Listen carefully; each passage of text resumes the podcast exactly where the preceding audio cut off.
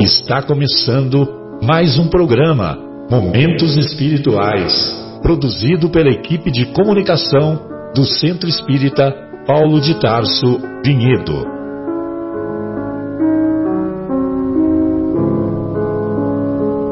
Se guardas contigo o estigma do sofrimento, indagando pela solução dos velhos problemas do ser e da dor, se percebes a nuvem que prenuncia a tormenta e o vórtice traiçoeiro das ondas em que navegas, vem conosco. Estudemos a rota de nossa multimilenar romagem no tempo, para sentirmos o calor da flama de nosso próprio espírito a palpitar imorredouro na eternidade e acendendo o lume da esperança. Perseveremos juntos em exaltação de alegria que Deus, o Pai de infinita bondade, nos traçou a divina destinação para além das estrelas.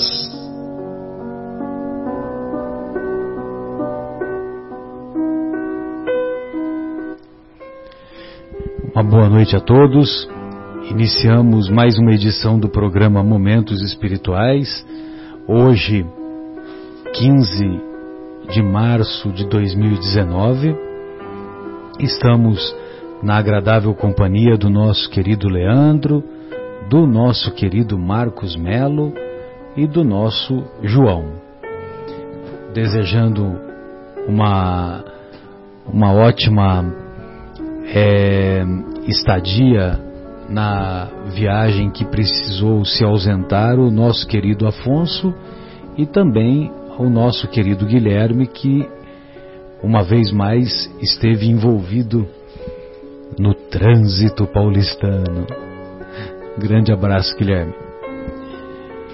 Muito bem, hoje nós vamos falar sobre o capítulo 12 de O Evangelho segundo o Espiritismo, capítulo intitulado Amai os vossos inimigos, isso na primeira hora. E na segunda hora, nós vamos discutir o capítulo 28 da obra Nosso Lar, capítulo intitulado Em Serviço. Muito bem. Então, lá no capítulo 12 do Evangelho segundo o Espiritismo, o Kardec escolhe uma passagem lá do Sermão do Monte, no que se encontra no capítulo 5 do, das anotações do evangelista Mateus, no capítulo 5, versículos de 43 a 47. Assim diz o amigo de todas as horas. Assim diz Jesus. Aprendestes que foi dito Amareis o vosso próximo e odiareis os vossos inimigos. Eu, porém, vos digo: amai os vossos inimigos, fazei o bem aos que vos odeiam e orai pelos que vos perseguem e caluniam, a fim de serdes filhos do vosso Pai que está nos céus e que faz, se levante o sol para os bons e para os maus, e que chova sobre os justos e os injustos. Porque, se só amardes os que vos amam, qual será a vossa recompensa? Não procedem assim também os publicanos? Se apenas os vossos irmãos saudardes, que é o que com isso fazeis mais do que os outros? Não fazem outro tanto os pagãos? Trata-se de uma clareza meridiana nós observarmos o conceito do Mestre sobre amar os inimigos, amar os opositores. E a clareza meridiana se manifesta por esse argumento que ainda estamos longe de compreender, porque ainda estamos muito arraigados aqueles sentimentos materiais, aqueles sentimentos em que prevalece o nosso ego sobre o nosso self, sobre o sentimento mais profundo que se encontra no nosso íntimo e ainda temos dificuldade de colocar em prática o amor aos opositores, o amor aos inimigos. Mas Jesus deixa claro que Deus faz chover sobre justos e injustos. Deus ama indistintamente os seus filhos. E se nós apenas amarmos os que nos amam, apenas gostarmos daqueles que gostam de nós, o que nós fazemos de diferente? As pessoas menos qualificadas, entre aspas, muitas vezes no nosso julgamento mesquinho, as pessoas de má vida também não se amam umas às outras? Então, Jesus fazendo essa comparação, analisando o peso maior, nós fica fácil de entender que amar os inimigos é tornar-se uma pessoa melhor, amar os inimigos é estabelecer uma justiça maior do que a justiça dos escribas e dos sacerdotes, como dizia Jesus em seu tempo.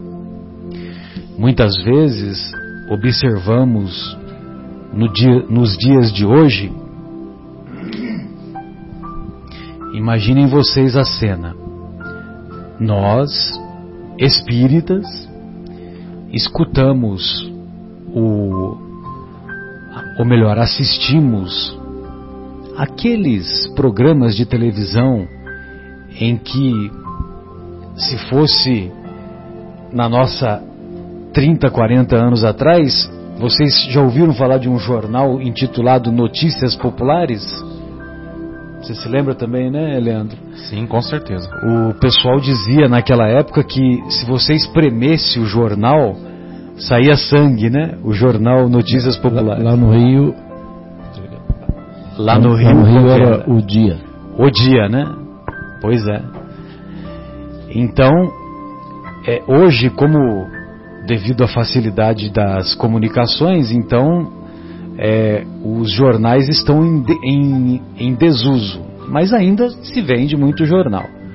Mas as pessoas acompanham com mais frequência os telejornais e muitas vezes aqueles programas ou telejornais no final da tarde, começo da noite, em que são mostrados aquelas cenas de crimes, aquelas cenas que nós é, muitas vezes detectamos menores que colocam a camisa no rosto, né, porque não pode ser identificado, e muitas vezes nós, espíritas, olhamos aqueles crimes e desejamos que se faça justiça, que aquela criança tem que pagar pelo que fez. Aquela criança, eu digo porque muitas vezes é um adolescente, às vezes está lá na transição de, de, de atingir a maioridade, mas devido à lei que protege as, os adolescentes, só a partir dos 18 anos que pode ser criminalizado. Né? Muito bem, e nós consideramos então que, essa, que esse adolescente tem que morrer na cadeia, tem que sofrer as, as maiores aflições. E quando dá sete da noite, sete e quinze, mais ou menos, nós desligamos o telejornal ou aquele programa e nos dirigimos à casa espírita nos dirigimos à casa espírita com aquela vibração, vamos dizer assim, pouco amorosa, e chegamos na porta do centro e fazemos uma, um limite, né? Na porta do centro é do, do lado de fora é o ódio. Aí instala a, aquela, aquelas asinhas, né? É, aí quando entra na porta do centro, e quando eu estou dando exemplo do centro espírita, mas poderia ser a, o, o outro templo de qualquer de, de, de outra denominação religiosa, mas nós estamos fazendo aqui nós espíritas a nossa meia culpa. E então nós entramos no, na, no centro espírita, travestidos daquele amor, né? E lá no centro nós, nós chamamos as pessoas de meu irmão, inclusive até colocamos uma voz doce, né? Meu irmão. Vai morar uma semana com esse, dá pra você ver. Vê se você aguenta. Muito bem. Aí chega lá, nós assistimos a palestra, nos emocionamos com o palestrante, nós é, tomamos o passe. Se é um dia como hoje, o Anel de Luz, que tem as músicas, né? Nós muitas vezes choramos cantando as canções belíssimas, por sinal. E quando voltamos para casa, pegamos o ódio que deixamos lá fora, chegamos em casa e começa tudo de novo. Isso significa que o, o Evangelho ainda não entrou dentro de nós. Significa que estamos distantes do Evangelho. Então, evidentemente que não é o nosso desejo permanecer desta maneira, mas é importante nós estarmos atentos com muitos detalhes para que nós é, nos afastemos desse julgamento, desse julgamento, muitas vezes julgamento insano, um julgamento caracterizado pela imaturidade, um julgamento que muitas vezes pode até ter justiça, mas não tem misericórdia. Não tem misericórdia. Nós muitas vezes pegamos um, um vidro de qualquer bebida ou de qualquer produto alimentício e o vidro está vazio nós embalamos cuidadosamente para não ferir as mãos do lixeiro.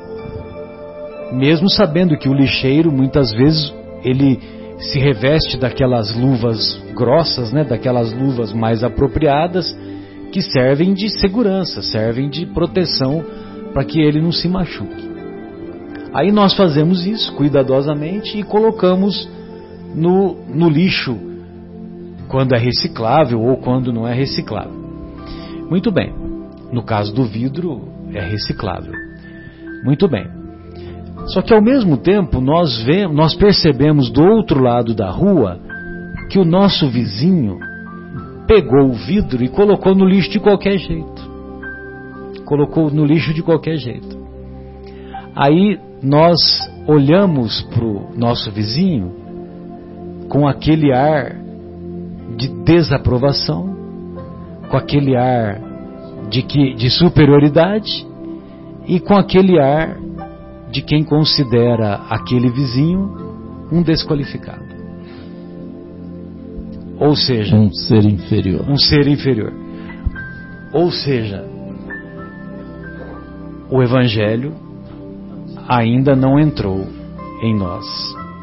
São pequeninos exemplos, evidentemente que todos temos no, no seio da família ou no círculo de convivência, seja no círculo entre amigos, seja no círculo de amigos de formatura, seja no círculo dos amigos da infância, seja no círculo dos, das pessoas do trabalho, tem aquelas pessoas que nós temos mais simpatia, aquelas que temos menos simpatia, e aquelas que não temos simpatia nenhuma e que nós não nos esforçamos para mudar essa situação. Ainda o Evangelho não penetrou em, nosso, em nossos corações. Bem, então essas eram as considerações iniciais, e aí eu gostaria de ouvir os, os nossos amigos para dar o andamento, né, para dar o desenvolvimento do tema. Fique à vontade aí, Marcos, João, Leandro, Lucas, Pedro, Bartolomeu, falar os doze apóstolos. Então, Marcelo, eu até queria começar aqui, porque esse capítulo é um capítulo, é lindo nesse né, capítulo 12, que Jesus fala, amai os vossos inimigos, é uma coisa muito difícil. Isso é difícil, né? Difícil para todos nós que moramos num planeta, né, numa terra de provas e expiações, que estamos com o mal, contato com o mal constantemente, né? E é difícil perdoar, perdoar para valer os nossos inimigos, né?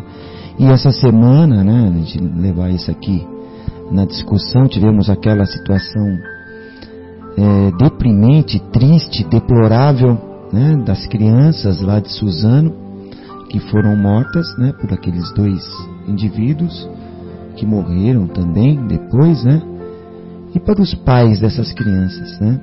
Para eles será fácil né, perdoar esses inimigos, né, mesmo, mesmo desencarnados, eles também morreram, né? Morreram também, por consequência deles, mas causaram essa, essa dor indescritível, né, indescritível para os pais. E aí, né? Será que esses pais terão a misericórdia? Espero que sim, né? E é isso que a gente sempre fala na nossa doutrina, né, Marcelo? A gente sempre tem colocado. Nós temos uma visão desta vida, principalmente nessas horas, parece que a gente só vê esta vida e busca entender o que, o, o porquê que aconteceu essas, tudo aquilo, né? E nada é por acaso, nada é por acaso. Então, assim, levar isso em discussão também, né? Porque essa semana foi muito muito difícil para todos aí que acompanham essas notícias, para todos que se colocam no lugar daqueles pais, né?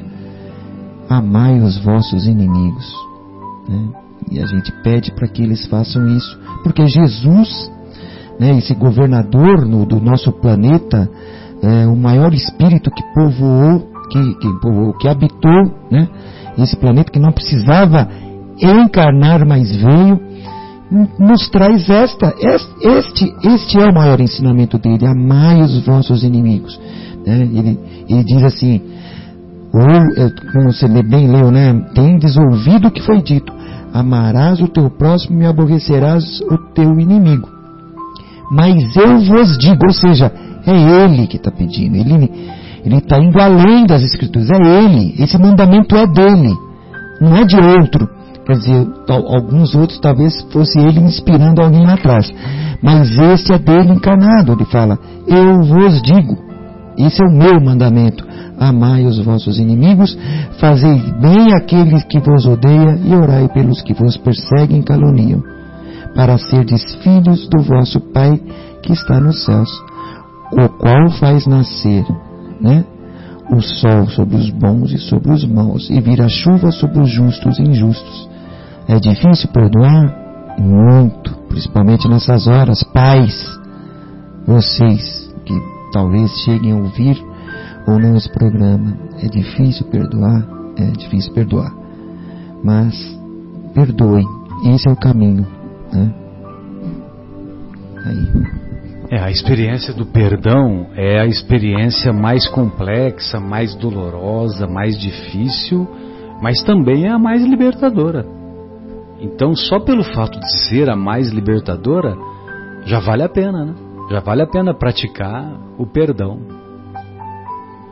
E é o, o Evangelho de Jesus é centrado nisso, né?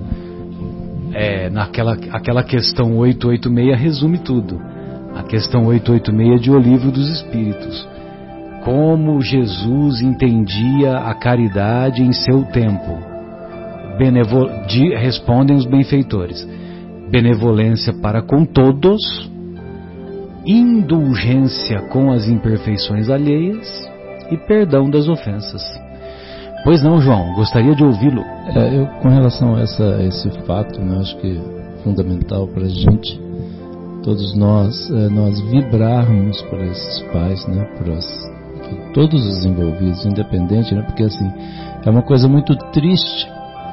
É, o, isso que o Marcelo falou, né, estava falando antes, antes dessa questão, antes de comentar esse fato aí que o Marcos trouxe mas assim, é muito impressionante. Parece que, por exemplo, quando a gente liga a televisão, né? Parece que só acontece coisa ruim no mundo, né?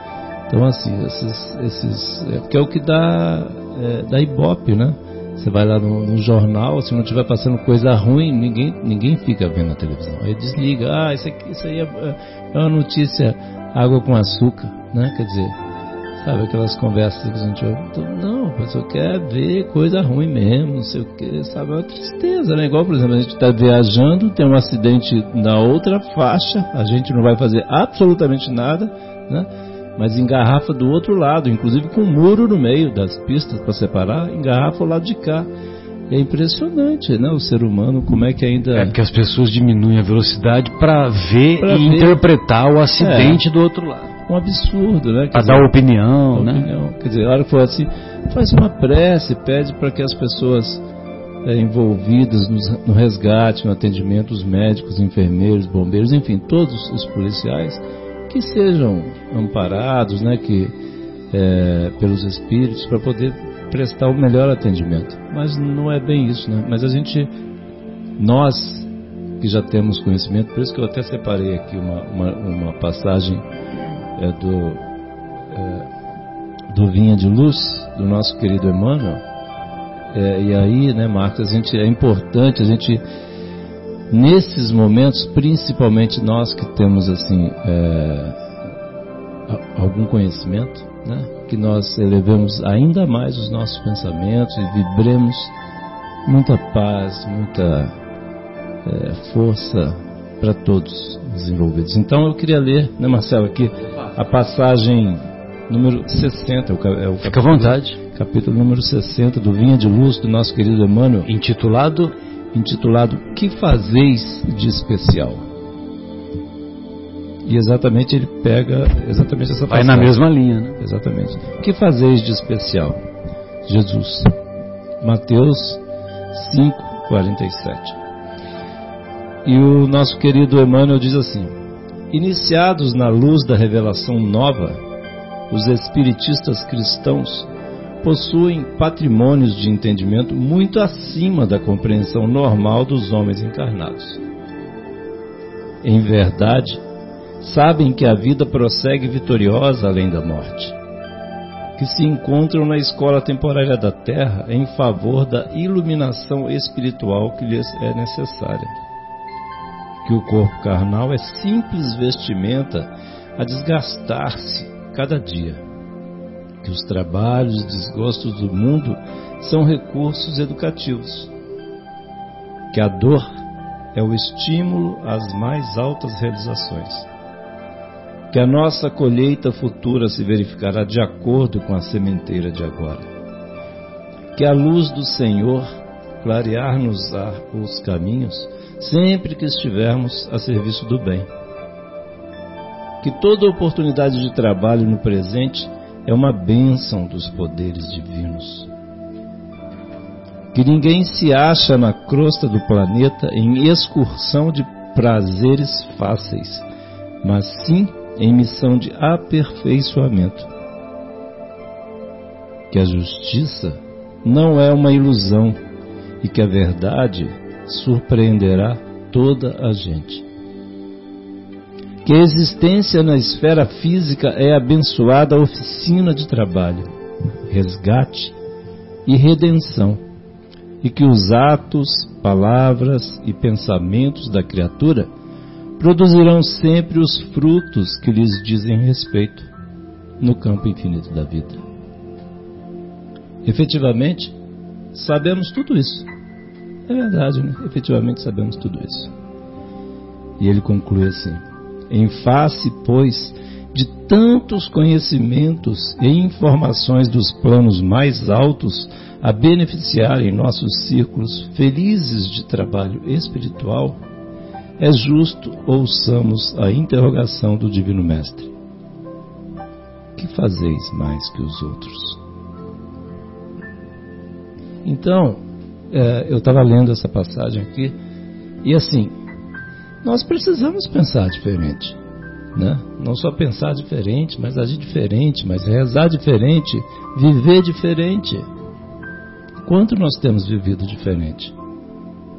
Né? Quanto nós temos levantado de manhã cedo, né? na hora que a gente encontra a esposa, o marido, o filho, como é que a gente tem se comportado? Como a gente reage quando a gente assiste essas notícias? E quando a gente assiste, né? Porque muitas vezes, como dizia nossa sempre, nossa que eu sempre cito a nossa querida amiga Dona Marta, Marta Laurito lá de São Paulo, ela dizia assim: depois que inventaram o controle remoto, a gente só fica vendo coisa ruim porque quer. Aperta, muda o canal. A gente não tem, a gente escolhe as coisas que a gente vai comer, a gente não come coisa estragada. É verdade. A gente não come coisa, o macarrão estragado, você vai comer, você vai passar mal, né? Uma comida estragada, você vai passar mal. Por quê? Somos escravos por livre opção, né? Exato. Olha só a incoerência. Então, escravos por livre opção. Como é que pode? Então, assim, por que motivo a gente está vendo uma situação qualquer que seja deprimente, né? E a gente ainda continua ali magnetizado, preso, não consegue sair. Não é verdade? Bom, né, quantos de nós já não passou por essa situação? Não é verdade? Estou dizendo aqui de mim mesmo, né? Eu tenho, inclusive, já citei um exemplo aqui uma vez que é, eu sempre eu brinco aquela história, aquela história fala assim, ah, você já, quando a conversa tá ruim assim no meio, eu brinco assim, ah, você viu o jogo ontem, pronto. É, eu às vezes eu nem sei que jogo, que nada, mas pelo menos é só para mudar o papo, porque essa questão nós que já conhecemos, isso que foi falado aqui, quanta informação o mundo espiritual já nos trouxe, quanta informação a gente já tem. Nós, principalmente os espiritistas cristãos aqui que está falando, o Emmanuel que está falando isso, né? Mas quanta gente já não tem? E aí, aconteceu comigo uma vez, eu falei isso aí. Eu sempre tenho essa brincadeira que eu falo para sair, para mudar, arrumar um jeito de mudar o papo sem arrumar inimigo, porque senão às às vezes numa situação assim o pessoal fica tão magnetizado que se você for falar alguma coisa, você ainda é, é, é chamado de careta, né? Alguma coisa assim. Mas a gente precisa ter coragem. Cadê a nossa coragem? Eu, eu arrumei essa brincadeira para falar. Falei, ah, você viu o jogo ontem e o papo muda. É impressionante como muda.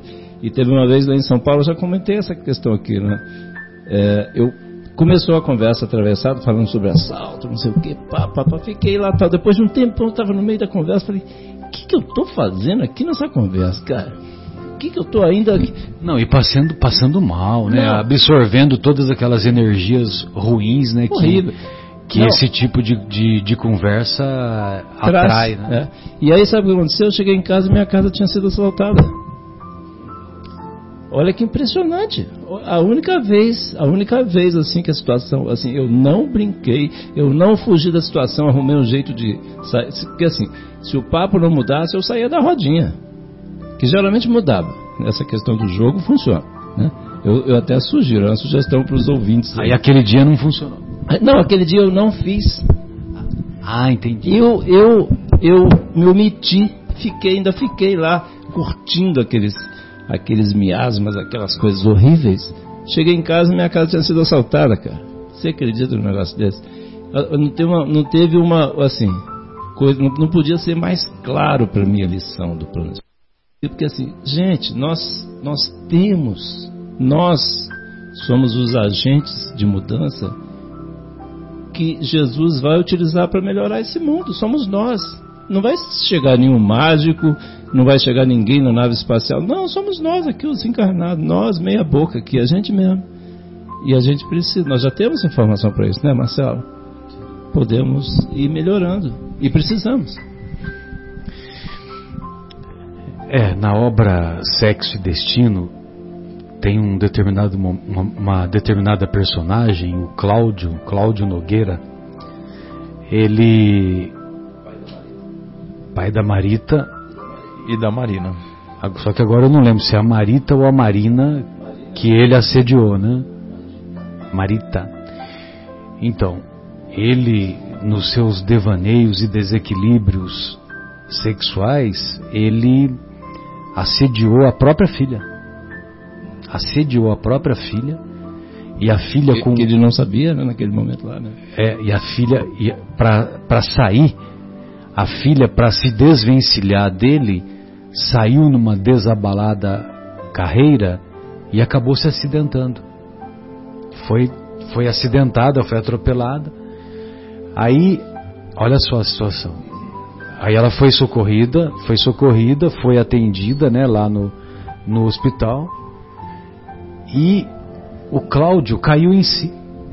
Ele enxergou a bobagem que ele tinha feito. Por isso que o acidente foi uma benção, né? E aí lá no hospital, alguns amigos espíritas é, ofereceram lá para ele o consolo. Eu estou dizendo amigos espíritas porque no relato do livro é, são amigos espíritas. É, foi um mas poderia ser, né, que era espírita. É, mas poderia ser qualquer outra religião. Poderia ser um, os irmãos de, de, os irmãos católicos, os irmãos protestantes de origem protestante que que exercem esse trabalho nos hospitais é, de maneira brilhante, nos hospitais, é, nas penitenciárias. É verdade. Só estou dizendo que o relato do livro. E, e aí ele oferece o livro O Evangelho segundo o Espiritismo para o Cláudio Nogueira.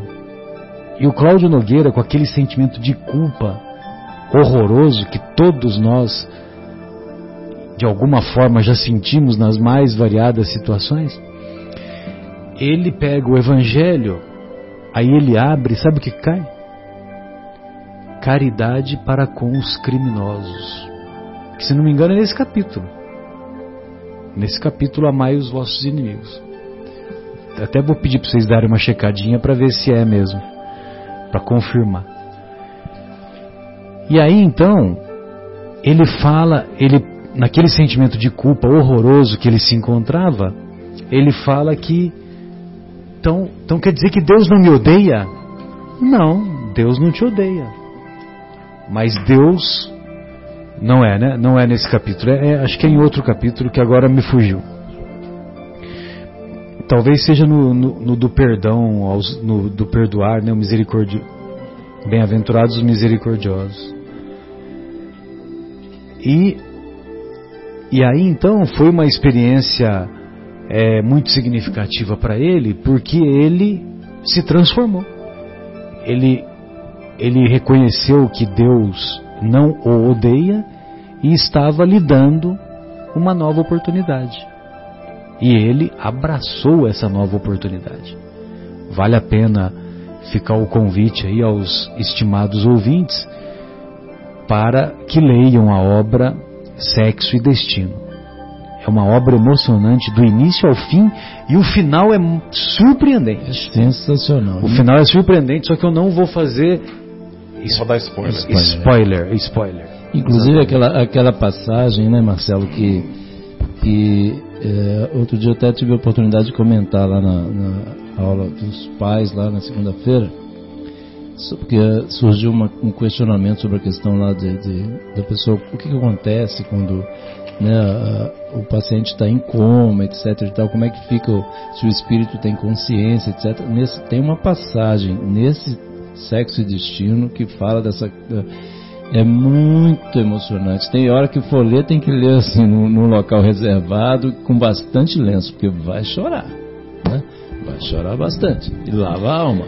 Lava a alma. Sem dúvida. E ali ele fala que, quer dizer, verdadeiros milagres ocorrem nesses momentos e muitos querem praticar a eutanásia, né? quando na realidade esses momentos que os espíritos têm para ficar ali são momentos em que ocorrem grandes processos grandes transformações de transformação de tantos corações e a gente não tem nem noção. É muito, é, é sensacional, né? né, Leandro? Você já leu também esse livro, né? O Também já li um punhado de vezes. Eu... Grandes períodos de umbral são, são, evitados. são evitados. Exatamente. É muito sensacional, muito bem lembrado, Exatamente. Marcelo. De estágio no umbral, né? São evitados.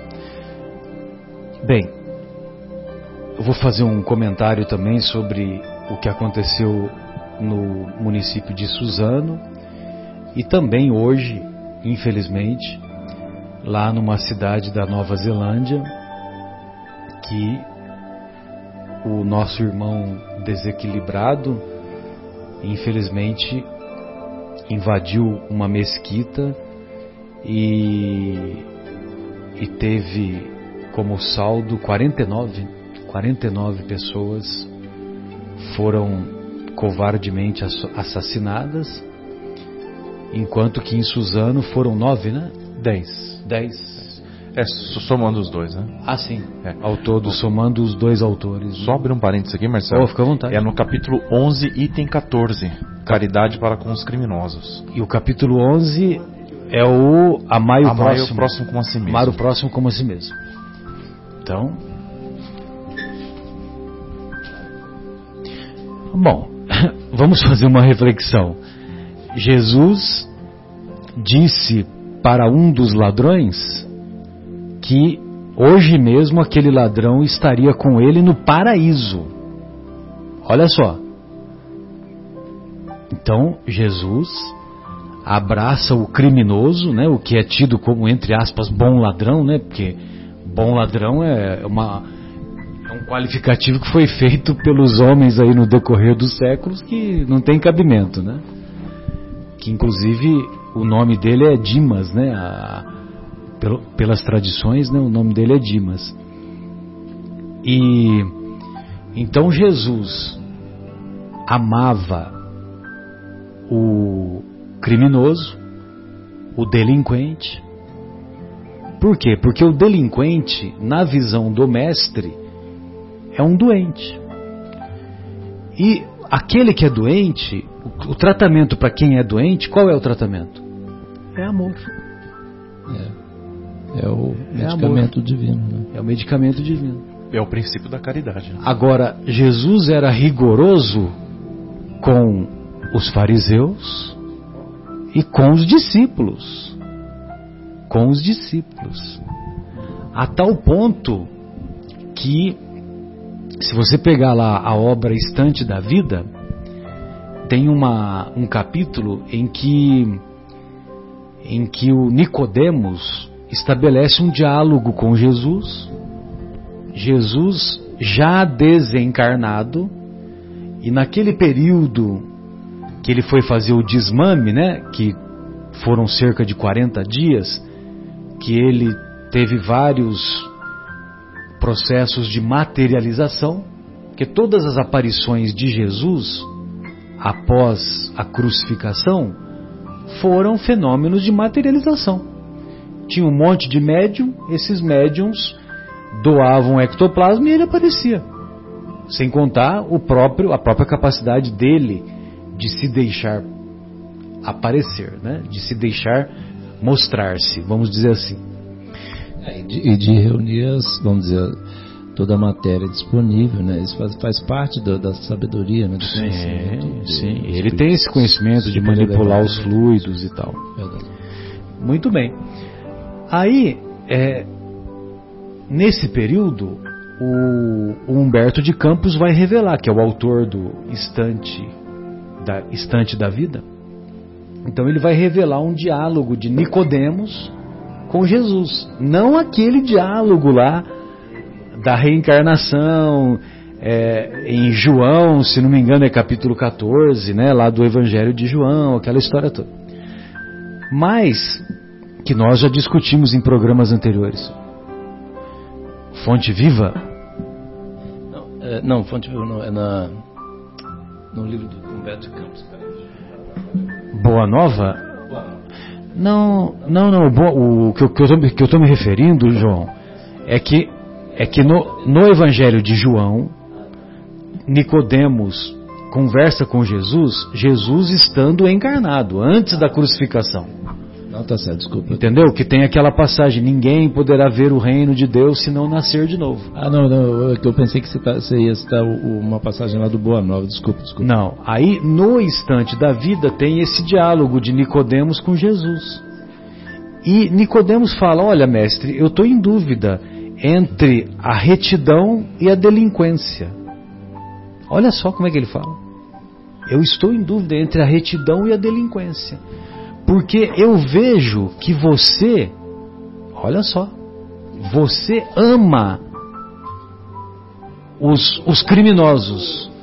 Você ama os criminosos. Você não chama atenção dos criminosos, você não é rigoroso com os criminosos. Você ama os criminosos. E aqueles que procuram ter uma vida caracterizada pela retidão, o Nicodemos era fariseu. Então ele procurava cumprir as leis, cumprir com aqueles ritos, aquela coisa toda. E com as pessoas que procuram ter uma vida reta, você é rigoroso conosco. Entendeu? Porque no, ao longo da, das passagens evangélicas nós vamos observar que Jesus combateu em várias circunstâncias, combateu com veemência a hipocrisia. E a, a hipocrisia que não é só lá da época dos fariseus, não. A, hipocri, os, a hipocrisia também do, dos fariseus modernos. Com certeza. Né? Que nós, que, que nós muitas vezes pregamos uma coisa e fazemos outra. É. Mas eu acho que da mesma forma nós como os pais tem filho que a gente precisa dar uma atenção maior, né? Tem que eu acho que Jesus faz isso conosco. Nós somos, para eles, nós somos crianças. Então, né, como Nicodemos fala, poxa, você, você ama aquele delinquente, né? E para nós são rigorosos. Jesus, na verdade, dá atenção àquele que precisa naquele momento. Dá, atenção não, né? Ele dá o amor né? E evidente que ele dá um amor também para aquele que segue no caminho reto, mas ele já vê que aquela, aquele já está no caminho correto. Você tranquilo, agora este não, esse precisa ser acalentado, né?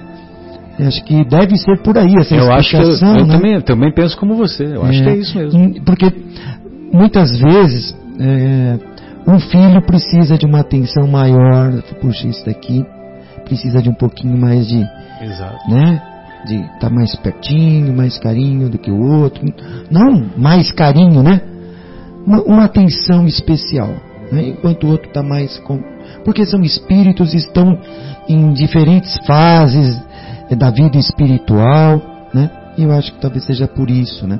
Que né, esse o Nicodemos então, e como o remédio para esses nossos irmãos criminosos, o remédio para esses nossos irmãos que na visão de Jesus eles são doentes, o remédio é o amor. E o amor aproxima. É mesmo. Se nós partirmos para o ódio, o que, que vai acontecer? Vai aumentar a distância. Vai aumentar a distância. Vai aumentar a distância, porque o, o criminoso não vai querer saber de se aproximar de Jesus. Uhum, Agora, se pela manifestação do amor, ele pode se interessar. Ele pode se interessar e ele pode fazer o, caminho da transformação que o Cláudio Nogueira fez lá, que nós citamos há pouco na obra Sexo e Destino. É mesmo, é mesmo. E, e aí então, quando o Nicodemos propõe essa questão para o mestre, então quer dizer, é uma sinuca de bico, né? Para nós, para nós imperfeitos, né? Falei, e agora o que eu vou responder, né? Eu vou ter que vou ter que procurar, né, nos meus alfarrábios para buscar uma saída, né? Só que Jesus, Jesus é Jesus, né? Então Jesus explica para o Nicodemos, explica fazendo uma pergunta. Olha só, né, a capacidade do mestre, né? É, é muito frequente os mestres responderem uma indagação com outra pergunta. E aí ele diz para o Nicodemo. E aí força o raciocínio, né, Marcelo? Força o raciocínio. Pra, pra exatamente para que é um método, método pedagógico. Várias vezes Jesus várias faz isso. Vezes, várias o, vezes. O nosso querido Fabinho sempre falava isso aí. Né? É, e várias vezes o, nós vamos encontrar isso também na, na, na biografia de Sócrates, na biografia do Siddhartha Gautama, né, o Buda, e tantos outros é, pensadores que se caracterizaram pela, pela é, pela, pela imensa sabedoria de que eram portadores.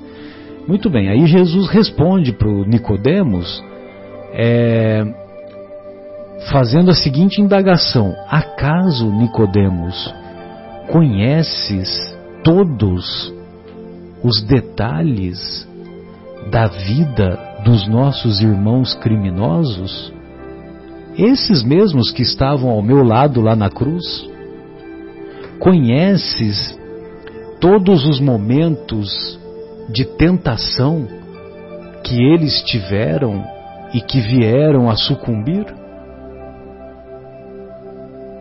Lógico que isso foi suficiente para que Nicodemos entendesse a diferença entre retidão e delinquência e lógico que ele fez a opção de se manter na retidão. Agora, é, muitas vezes nós criticamos os nossos irmãos que desviam milhões dos cofres públicos num país distante. Né? Nós consideramos que os corruptos têm que ser tem que ir para cadeia e julgamento sumário e nunca mais sair da cadeia. E lógico que o nosso país ainda está, vamos dizer assim, tá, ainda tem muitas deficiências nessa, nessa área. Mas o, o comentário que nós que nós buscamos colocar é que e se fosse um de nós, e se toda essa dinheirama tivesse ao nosso alcance, ou ao alcance de um dos nossos familiares, de um amigo querido, se fosse um amigo querido nosso, nós teríamos um olhar de indulgência com ele? Ou nós teríamos o mesmo olhar de justiça sem misericórdia? Né? Então, quer dizer, é, é importante a gente estar tá atento para essas questões todas, né? Que isso não significa que nós estamos aplaudindo o crime, que nós estamos sendo coniventes com a delinquência que nós não estamos, é, como se diz, nos, nós não estamos nos sensibilizando com, com aquela prática do crime. Não é ser indiferente, né? Nós devemos estar atentos para isso e devemos nos esforçar, mas não são as instituições que vão mudar o nosso país ou que vão mudar a sociedade do nosso planeta de maneira geral. Quem vai mudar a, as, quem vai mudar a sociedade e as instituições é a melhoria de cada um de nós. Porque as instituições são feitas pelos homens. E se são feitas pelos homens que se caracterizam pela retidão, a sociedade vai se caracterizar pela retidão. E não pela delinquência. É, é, não, é, é, é isso mesmo, Marcelo. Nós fazemos a mudança, né? E a gente cobra isso do outro, cobra do vizinho, cobra do governo, cobra da segurança, que é indenização, que é isso, que é aquilo, mas é nós que fazemos a mudança, né? E a gente volta nesse assunto dos, dos garotos, né? É, e isso acontece em todas as partes do mundo, também não é só aqui, não é porque o, o país é um país problemático, mas isso acontece muito. E quem passa por uma experiência dessa do lado de, da vítima, né?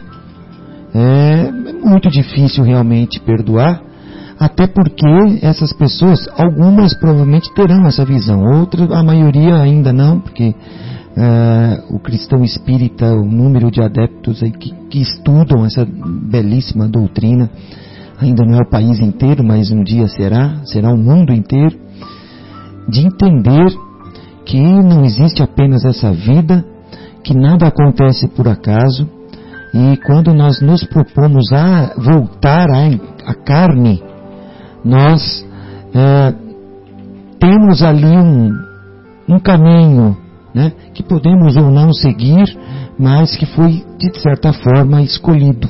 Né?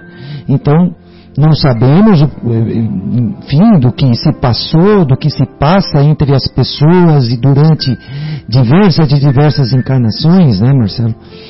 Mas nada é por acaso. Né? Até Jesus até fala, né, que o escândalo acontecerá, né, mas ai de quem o provocar. Então, ou seja, aqueles meninos provocaram um escândalo e serão pagarão por isso pela consciência própria, né? É, é, os autores do crime, né? É, os autores do crime, os autores, desculpa, Marcelo, foi bom, é isso mesmo.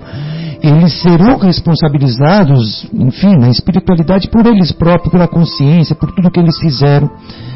Mas, às vezes era uma coisa que, que teria que estar acontecendo. A gente não vamos buscar essa explicação, não sei como, mas nada é por acaso. Então, a esses pais que vibrem pelos filhos que se foram momentaneamente, né? que fez parte de um aprendizado para todos, para todos que estão convivendo com isso e passaram por isso. Né? E por esses dois que desencarnaram também, que causaram esse desencarne, né? nós vibramos por esses espíritos que não sabiam exatamente o que estavam fazendo. Né? As vítimas se transformaram em mártires. Em mártires. São mártires da, da sociedade atual, né? Sim, Lógico. Que sirva de lição, que isso é, se transforme numa coisa positiva no futuro, não, mas que o ódio não aumente, né? E a coisa não, isso não se transforme no ódio, e sim numa lição. E é muito frequente vir à tona aquelas perguntas do tipo: onde estavam os benfeitores espirituais que impediram, que não impediram esse desfecho é, lamentável, trágico. Estavam ali do lado daquelas então, pessoas. Porque é o seguinte, os... amparando a todos. Amparando a todos. Então, mas não é, não é só isso. Os cada um de nós, nós temos o, o nosso anjo da guarda individual. Temos ou não temos? Todos nós. E temos, esses temos, nossos sim. irmãos, os autores do crime, eles também têm o, o, os anjos da guarda. Também. Também. E os, os anjos da guarda, isso você pode pegar na, na obra de Kardec, na revista espírita, tem vários relatos nesse sentido. O que, que eles dizem? Os anjos da guarda, eles fazem de tudo para evitar. Eles estão percebendo que, que, o, que o crime vai acontecer, que vai acontecer. Então eles fazem de tudo para evitar. Só que chega um momento que não, não, não é mais possível tirar da cabeça dos autores do crime aquilo que eles, que eles virão a praticar. Aí o que, que eles fazem? Eles vão para o outro lado, o lado daqueles que serão as vítimas, para tentar minimizar ao máximo aquilo que se configura é, no, no, horizonte no, nos próximos dias, nas próximas horas. Né? Porque chega um determinado momento que chega um determinado momento que não eles, eles já detectam que não vai ter retorno. Que infelizmente o crime, a, a falta de lucidez, a insensatez vai levar ao, ao acontecimento trágico. E aí eles vão para o outro lado. Então eles entram em contato com os anjos guardiães das, das vítimas, com os anjos guardiães das outras das outras, eu vou chamar de crianças, né? Sim. Das outras crianças que podem ser poupadas.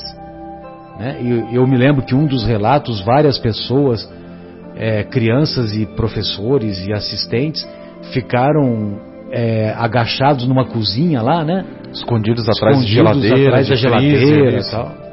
Então, quer dizer, é, pelo menos, vamos dizer assim, né? Houve, houve uma, uma possibilidade de se minorizar, né, ou de tornar menor esse crime, essa situação tão infeliz. Desculpe, João, por, por me alongar, fica à vontade. Não, de jeito nenhum.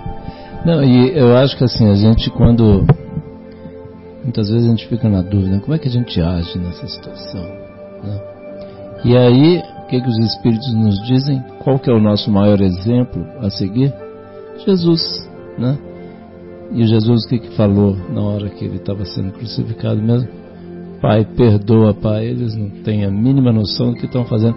Então, assim, voltando de novo a nossa querida Dona Marta, ela falou assim: esse, essa moçadinha que fez esse negócio, a gente tem que rezar muito por eles, porque assim, tá, já estão completamente enrolados, né?